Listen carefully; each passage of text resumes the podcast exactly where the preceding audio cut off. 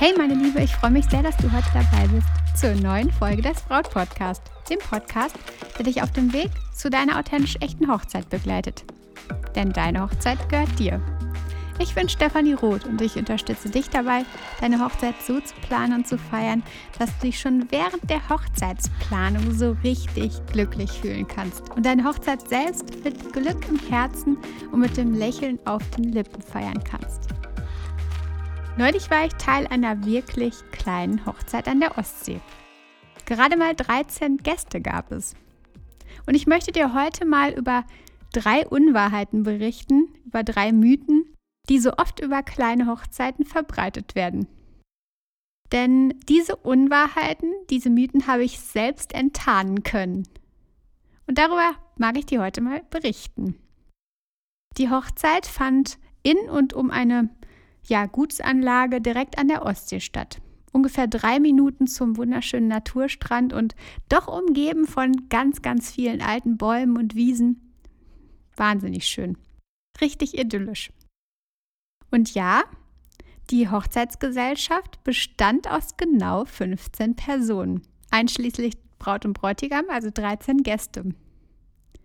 Und ich sage dir schon jetzt, ich habe das Ganze so dermaßen gefeiert. Einfach unglaublich. Und doch immer wieder erlebe ich ja Vorurteile, die Brautpaare haben gegenüber von diesen kleinen Mini-Hochzeiten. Und darum möchte ich dir heute einfach mal drei Dinge mit auf den Weg geben, die ich selbst genau mal wieder auf dieser Hochzeit bewusst erleben konnte und die ich dir einfach nicht vorenthalten möchte. Ich erzähle dir also nichts aus dem Blauen heraus, aus dem blauen Dunst, sondern tatsächlich aus dem gerade Erlebten. Das Vorurteil Nummer 1. Bei kleinen Hochzeiten wird es schnell langweilig. Stell dir mal vor, du verbringst einen ganzen Tag mit deiner besten Freundin.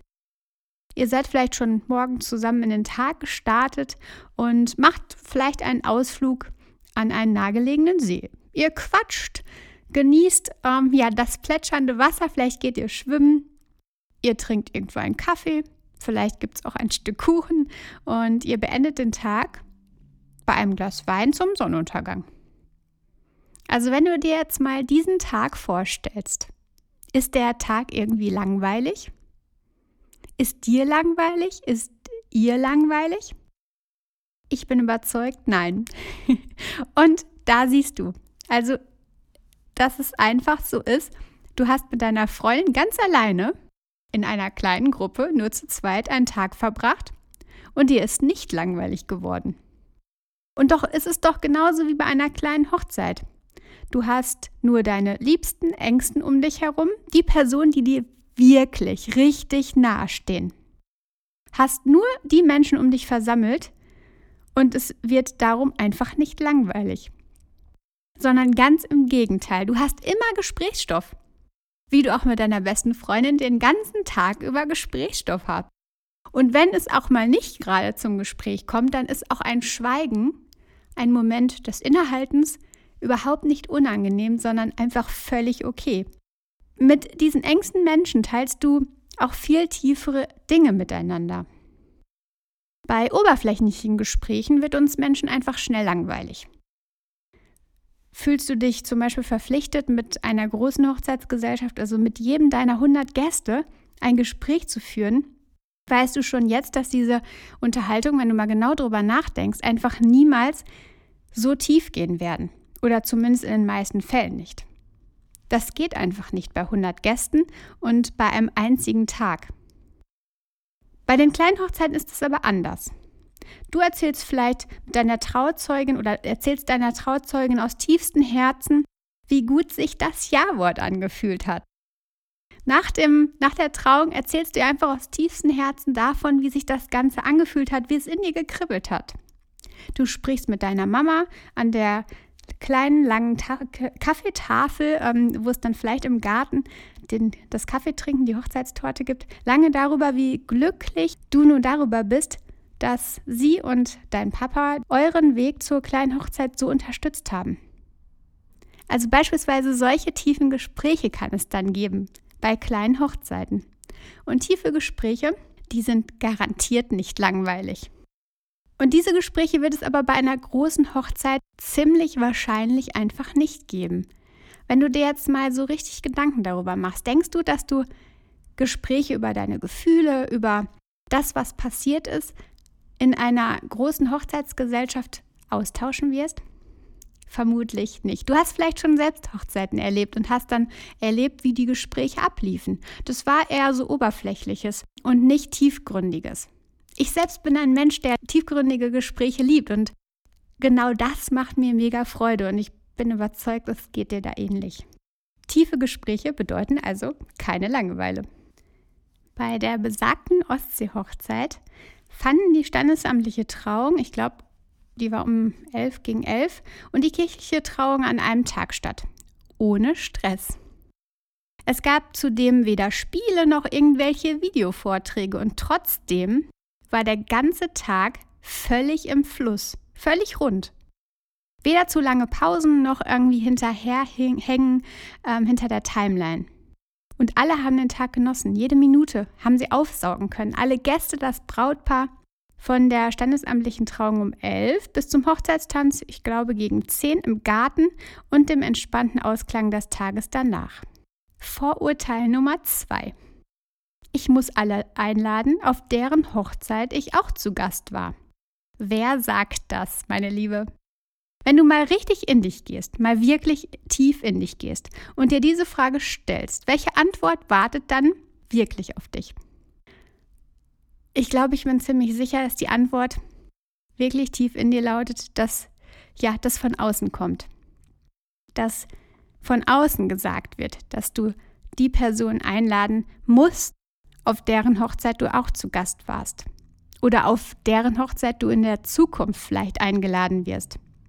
Das Außen ist dann die Gesellschaft, das komplette Umfeld von dir. Vielleicht die Eltern, vielleicht die Tante, vielleicht die Geschwister, je nachdem.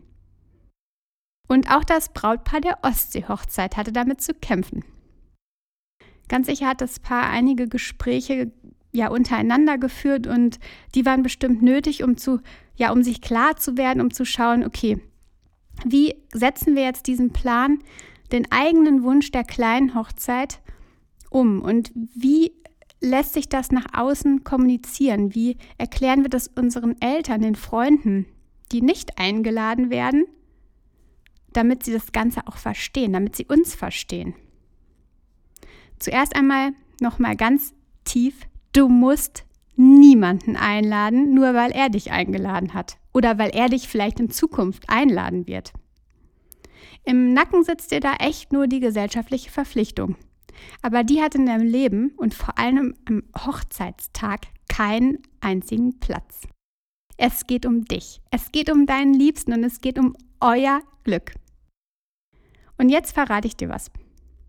Bei der kleinen Hochzeit, über die ich dir hier berichte, waren sogar die Partner der vier besten Freunde des Brautpaars nicht dabei. Und keiner der Partner war darüber pikiert, böse oder ärgerlich, sondern sie haben das Ganze gefeiert. Sie haben gefeiert, dass das Brautpaar ihrem Herzen folgt, den besonderen Weg geht. Und ein paar Tage später hat mir das Brautpaar von reichlich Post berichtet, die sie von der weiteren Familie und von Freunden erhalten haben, die nicht dabei waren. Und alle waren durchweg positiv gestimmt. Alle haben sich für das Glück der beiden gefreut. Es gab kein Ärger, es gab keine bösen Worte, es gab nichts. Es gab nur Glück und Freude. Wichtig ist immer nur, dass sie dein Warum kennen. Und das Warum hier war, das Paar möchte eine Hochzeit mit nur 13 Gästen feiern. Tja, so einfach ist es manchmal. Vorurteil Nummer 3. Für so wenig Gäste lohnt sich doch der Aufwand dann gar nicht. Genau diese Situation habe ich schon dutzende Male erlebt. Hunderte Gäste stürmen am Abend in den Hochzeitssaal.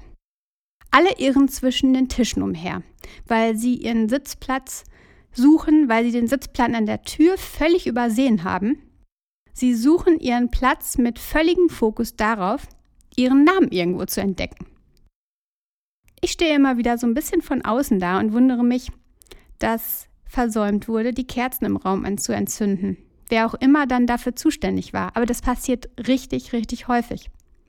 Und so erhellen dann vielleicht nur diese elenden pinken Wandstrahler den Raum. Die Mühe, die die Braut sich gemacht hat, ihr Dekorationskonzept, was sie mit der Floristin erarbeitet hat, ist gar nicht zu erkennen und wird gar nicht wahrgenommen. Die Gäste nehmen es einfach überhaupt nicht wahr. Und das kann ich echt von außen so häufig beobachten. Wenn 80 bis 100 Menschen ihren Sitzplatz finden wollen, stell dir das mal so bildlich vor. Stell dir mal einen Hochzeitssaal vor und ja, 80 bis 100 Gäste kommen ziemlich gleichzeitig zum Saal, denn sie sollen nun Platz nehmen. Okay, was passiert dann? Es ist echt immer ein reges Tohuwabo, es ist keine Ruhe, es ist nicht so, ja, so ein, so ein Wow-Moment. Der Wow-Moment geht einfach, den du dir vorgestellt hast, dieser Wow-Moment, den du dir vorgestellt hast, als du dir dein ja, Deko-Konzept überlegt hast, der geht völlig verloren. Manchmal ist es so, dass ja die ein oder andere Person, die vorher schon in den Saal gelünzt hat, die dann diesen Moment vielleicht fühlt. Aber wenn alle Gäste dann in den Saal kommen, dann ist einfach ja dieser Moment gar nicht da. Ganz anders bei der Hochzeit von Linda und Simon. Der Saal für das Dinner wurde ja mit geschlossener Tür vorbereitet. Die Servicekräfte und Dekorateure haben das quasi mit geschlossener Tür in dem Saal während des Nachmittags vorbereitet und das Brautpaar trat dann als erstes ein. Einige Minuten bevor die Gäste überhaupt schon im Vorraum warteten. Die beiden wollten das Ganze als erstes genießen. Und die Gesichter der beiden hättest du sehen sollen. Da waren echt Freudentränen zu sehen und vor lauter Glück über diesen ja, einen wunderschönen, unglaublichen Saal mit der langen Tafel und, halte ich fest, 120 Kerzen und keine Pinkenscheinwerfer. Ja, das war einfach unglaublich überwältigend. Einige Minuten später öffnete dann das Brautpaar für die Gäste die Tür. Also die beiden haben tatsächlich die Tür geöffnet und ihre Gäste in den Saal gebeten. Und auch die waren hin und weg und haben, ich glaube, erst mal zehn Minuten den ganzen Saal betrachtet. Also sie standen an der Tür, die 13 Gäste, und ja, hatten einfach ja die Möglichkeit, das Ganze, die ganze Schönheit mit den 120 Kerzen und der ganzen großartigen Dekoration zu genießen. Die Atmosphäre und das Glück auf sich wirken zu lassen. Im ganzen Tag war an sich so viel Achtsamkeit, so viel Genuss zu spüren. Das war einfach unglaublich schön. Immer wieder waren diese kleinen Dinge wo die Braut sich auch sehr viel Gedanken gemacht hat, im Fokus. Weil es einfach nicht so war, dass das Ganze überrannt wurde, sondern weil es nur wenig Personen gab und dass alles viel, viel achtsamer wahrgenommen werden konnte. Einen weiteren essentiellen Grund dafür, warum ich ein absoluter Verfechter von kleinen Hochzeiten wie dieser äh, Ostsee-Hochzeit von Linda und Simon bin, findest du übrigens im aktuellen Beitrag bei Instagram unter @brautcoach, also schau da auf jeden Fall auch noch mal vorbei. Und ich mag dir noch mit auf den Weg geben, dass das, was ich dir heute mitgegeben habe, was ich dir heute erzählt habe, wie immer nur ein Impuls sein soll. Du sollst natürlich genau nach dir und deinem Inneres, Innersten folgen. Du sollst die Hochzeit feiern, die du dir wünschst, die dein Liebster dir wünscht, die ihr euch gemeinsam erschaffen wollt. Doch habe ich neulich mit einer lieben Freundin gesprochen und ihr von dieser Hochzeit erzählt, von dieser kleinen Hochzeit. Und sie selbst ist schon seit ein paar Jahren verheiratet. Glücklich. Und trotzdem waren ihre Worte, oh wow, das klingt so, so schön. Da wünscht man sich, dass man selbst den Mut aufgebracht hätte, so zu heiraten. Und ich finde, das sind schöne Schlussworte für diesen Podcast heute. Wie schön, dass du zugehört hast, dass du dabei warst. Und ich danke dir von Herzen dafür, dass du das hier verfolgst und dass du dich inspirieren lässt und dann genau deinen Weg finden kannst. Wenn dir der Podcast gefallen hat, dann empfehle ihn doch super, super gerne anderen zukünftigen Bräuten.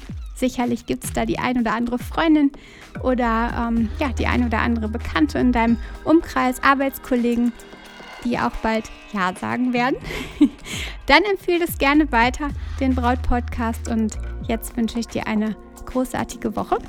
Und du weißt ja, vertrau dir, deine Stefanie.